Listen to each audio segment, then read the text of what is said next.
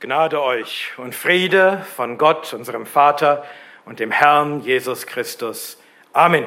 Amen.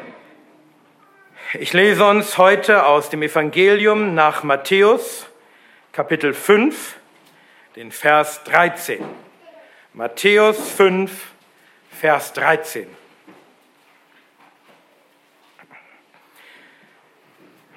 Hört das Wort des Herrn. Ihr seid das Salz der Erde. Wenn aber das Salz kraftlos geworden ist, womit soll es gesalzen werden? Es taugt zu nichts mehr, als hinausgeworfen und von den Menschen zertreten zu werden. Amen. Amen. Herr, öffne unsere Augen, damit wir Wunder schauen aus deinem Gesetz. Amen. Amen. Nehmt gern Platz.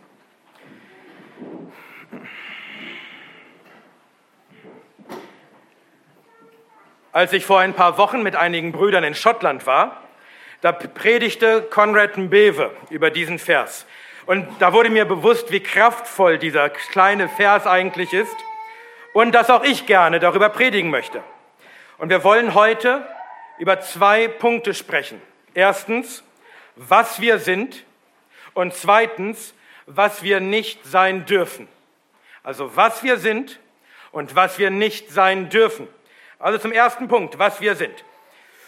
Unser Vers ist Teil der berühmtesten Predigt aller Zeiten, nämlich der Bergpredigt unseres Herrn Jesus. Zuvor hatte der Herr die Seligpreisungen ausgesprochen und nun spricht er zu seinen Jüngern, ihr seid das Salz der Erde. Und das war's. Keine Erklärung, was Jesus denn jetzt genau damit meint. Nur diese knappe Aussage, ihr seid das Salz der Erde. Offenbar ging Jesus davon aus, dass seine Jünger verstehen würden, was er meint, wenn er sie mit Salz vergleicht. Also, wofür steht Salz? Salz hat vor allem zwei Anwendungen, zwei Eigenschaften. Es konserviert und es würzt. Es konserviert und es würzt. Das Einsalzen ist eine der ältesten Methoden zur Konservierung von Lebensmitteln.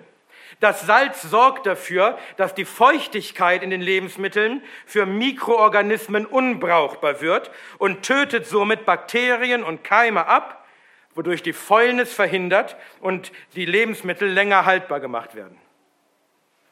Und Salz ist das wichtigste Gewürz. Ja, es ist das einzige Gewürz, das tatsächlich lebensnotwendig ist. Wir brauchen Salz zum Leben. Salz hat einen ganz eigenen Geschmack, der sich von allem anderen unterscheidet. Und es gibt diesen Geschmack an alles ab, mit dem es vermischt wird.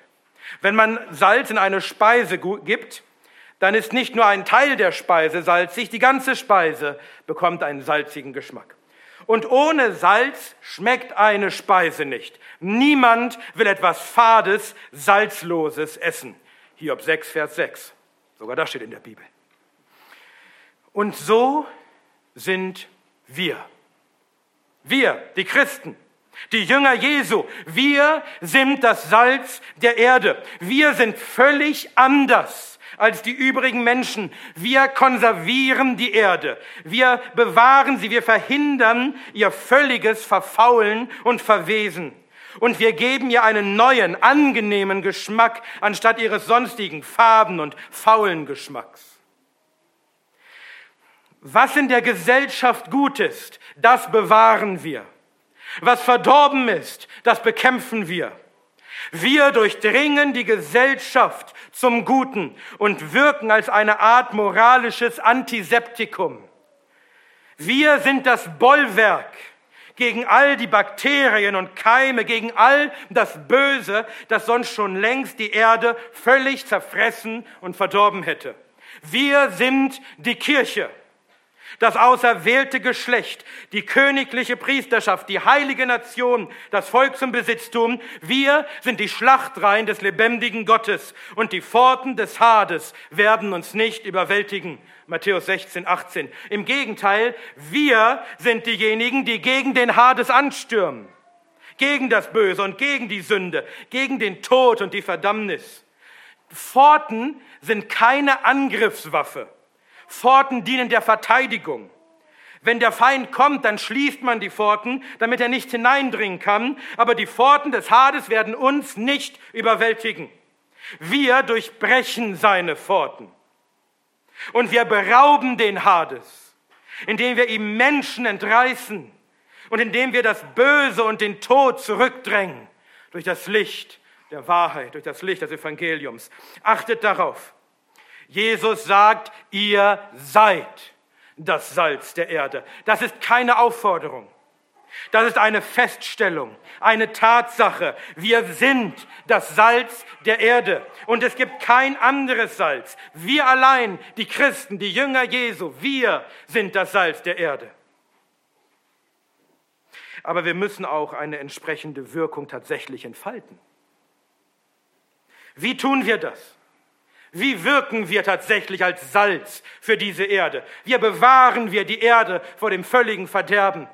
Wie geben wir ihnen ihr diesen angenehmen neuen Geschmack? Nun, indem wir so sind, wie es Christus zuvor in den Seligpreisungen beschrieben hatte.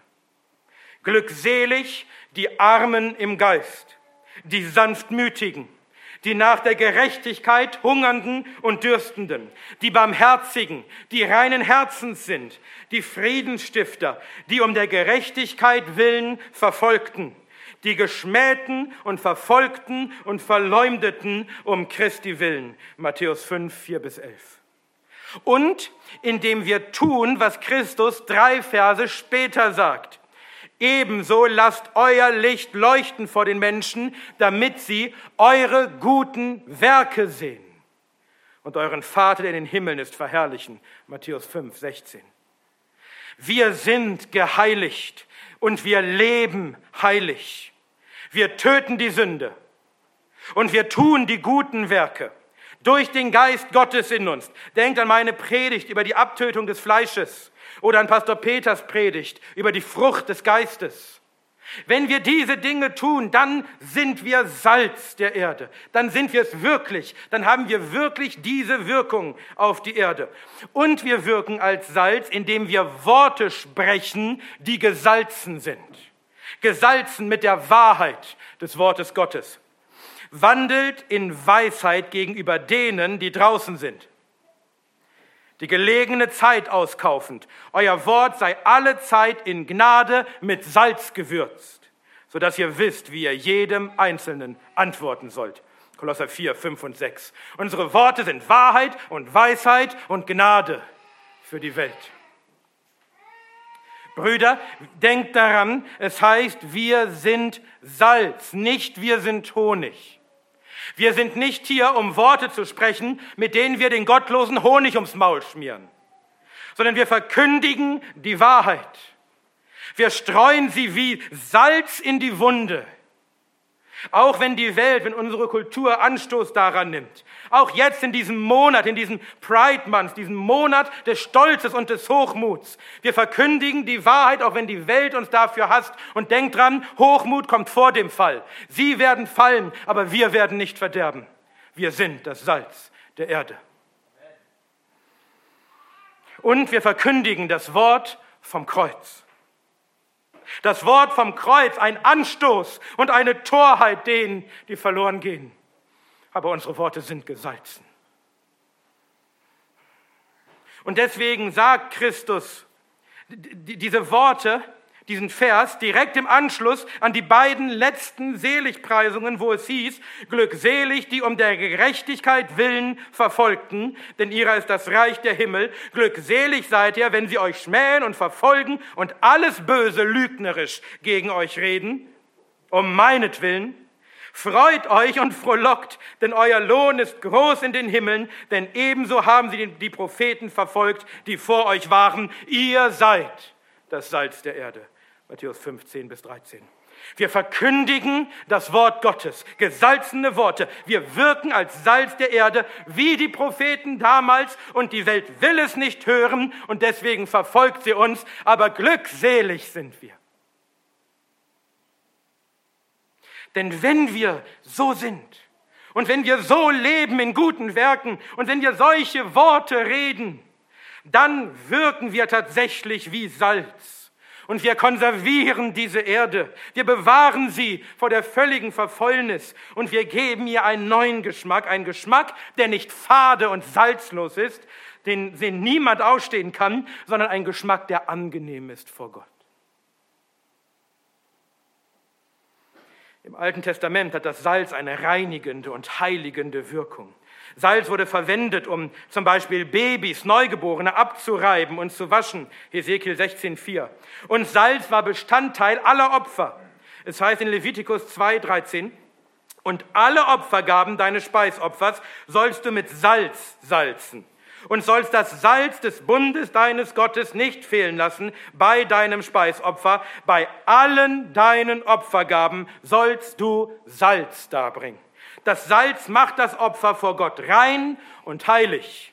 Exodus 30, 35.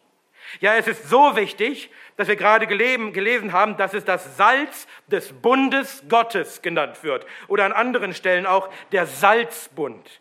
Nummer 18, 19 und 2. Chroniker 13, 5. Und als eine Wasserquelle schlecht war und das ganze Land unfruchtbar machte, sodass es zu Fehlgeburten kam, da warf Elisa Salz hinein und machte das Wasser wieder gesund, sodass weder Tod noch Unfruchtbarkeit mehr daraus entstanden. 2. Könige 2, 19 bis 22.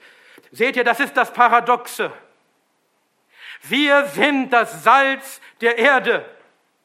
Wir geben der Erde Leben, nicht wir selbst, aber indem wir verkündigen von dem, der das Leben ist. Wir bewahren diese Erde. Um unseretwillen besteht sie noch. Und deswegen, gerade deswegen, hassen und schmähen und verfolgen und verleumden uns die Gottlosen. Dabei sollten sie uns dankbar sein, denn ohne uns gäbe es diese Erde nicht mehr. Wenn wir nicht der Verfäulnis der Erde entgegenwirken würden, wenn wir ihr nicht einen neuen Geschmack geben würden, sie salzig, angenehm machen würden vor Gott, wenn die Erde nicht durch uns geheiligt wäre, dann hätte Gott sie schon längst ausgespuckt, denn niemand will salzloses Essen. Wenn die Kirche, die heilige Kirche nicht wäre, wenn wir die Jünger Jesu nicht wären, hätte Gott diese Erde schon längst vernichtet denn ohne uns ist sie ganz und gar faul und verrottet und zu nichts zu gebrauchen. So wie Salz lebensnotwendig ist für unseren Körper, so sind wir, die Christen, lebensnotwendig für diese Erde, ob sie es nun erkennt oder nicht. Ja, natürlich nicht wir selbst, sondern Gottes Gnade in uns, aber dennoch. Der Grund, weshalb es diese Erde noch gibt, sind wir, die Christen das Salz der Erde.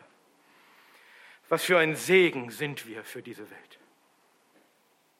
Die Menschheit, die in Unwissenheit und Bosheit lag, war ein riesiger Haufen von unappetitlichem Zeug und ein großer Teil ist es heute noch.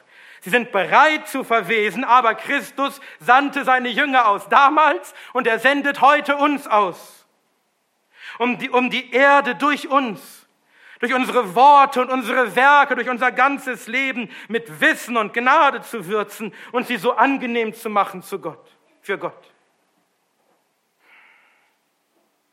Aber um seine konservierende Wirkung zu entfalten, muss das Salz die Lebensmittel vollständig und gleichmäßig durchdringen. Um wirklich Geschmack zu geben, muss das Salz mit der Speise gut vermischt werden. Um das Opfer zu heiligen, muss das Salz ganz darauf gestreut werden. Und das ist es, was Christus der König tut. Dazu hat er uns ausgesandt. Er sorgt dafür, dass sich sein Reich ausbreitet, dass diese Erde immer mehr vermischt und durchdrungen wird von seinem Wort, das gebracht wird von seinen Jüngern. Wie er selbst spricht, das Reich der Himmel ist gleich einem Sauerteig, den eine Frau nahm und unter drei Maß Mehl mengte, bis er ganz durchsäuert war. Matthäus 13, 33. Und genauso funktioniert auch das Salz. Es muss die ganze Erde völlig durchdringen.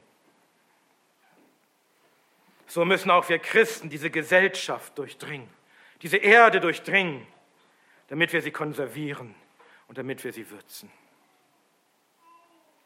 Wenn wir das nicht tun. Wenn wir nicht salziges Salz sind und nicht diese Wirkung haben, dann haben wir ein Problem. Und das führt uns zum zweiten Punkt. Zweitens, was wir nicht sein dürfen. Was wir sind, das Salz der Erde. Und jetzt, was wir nicht sein dürfen. Unser Vers besteht nämlich nicht nur aus der Aussage, ihr seid das Salz der Erde, sondern Christus spricht noch weiter, wenn aber das Salz kraftlos geworden ist, womit soll es gesalzen werden? Es taugt zu nichts mehr, als hinausgeworfen und von den Menschen zertreten zu werden.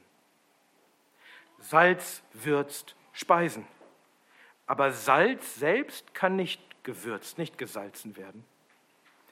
Wenn Salz seine Kraft, seine Salzigkeit verlieren sollte, dann gibt es kein Mittel, um es wieder salzig zu machen.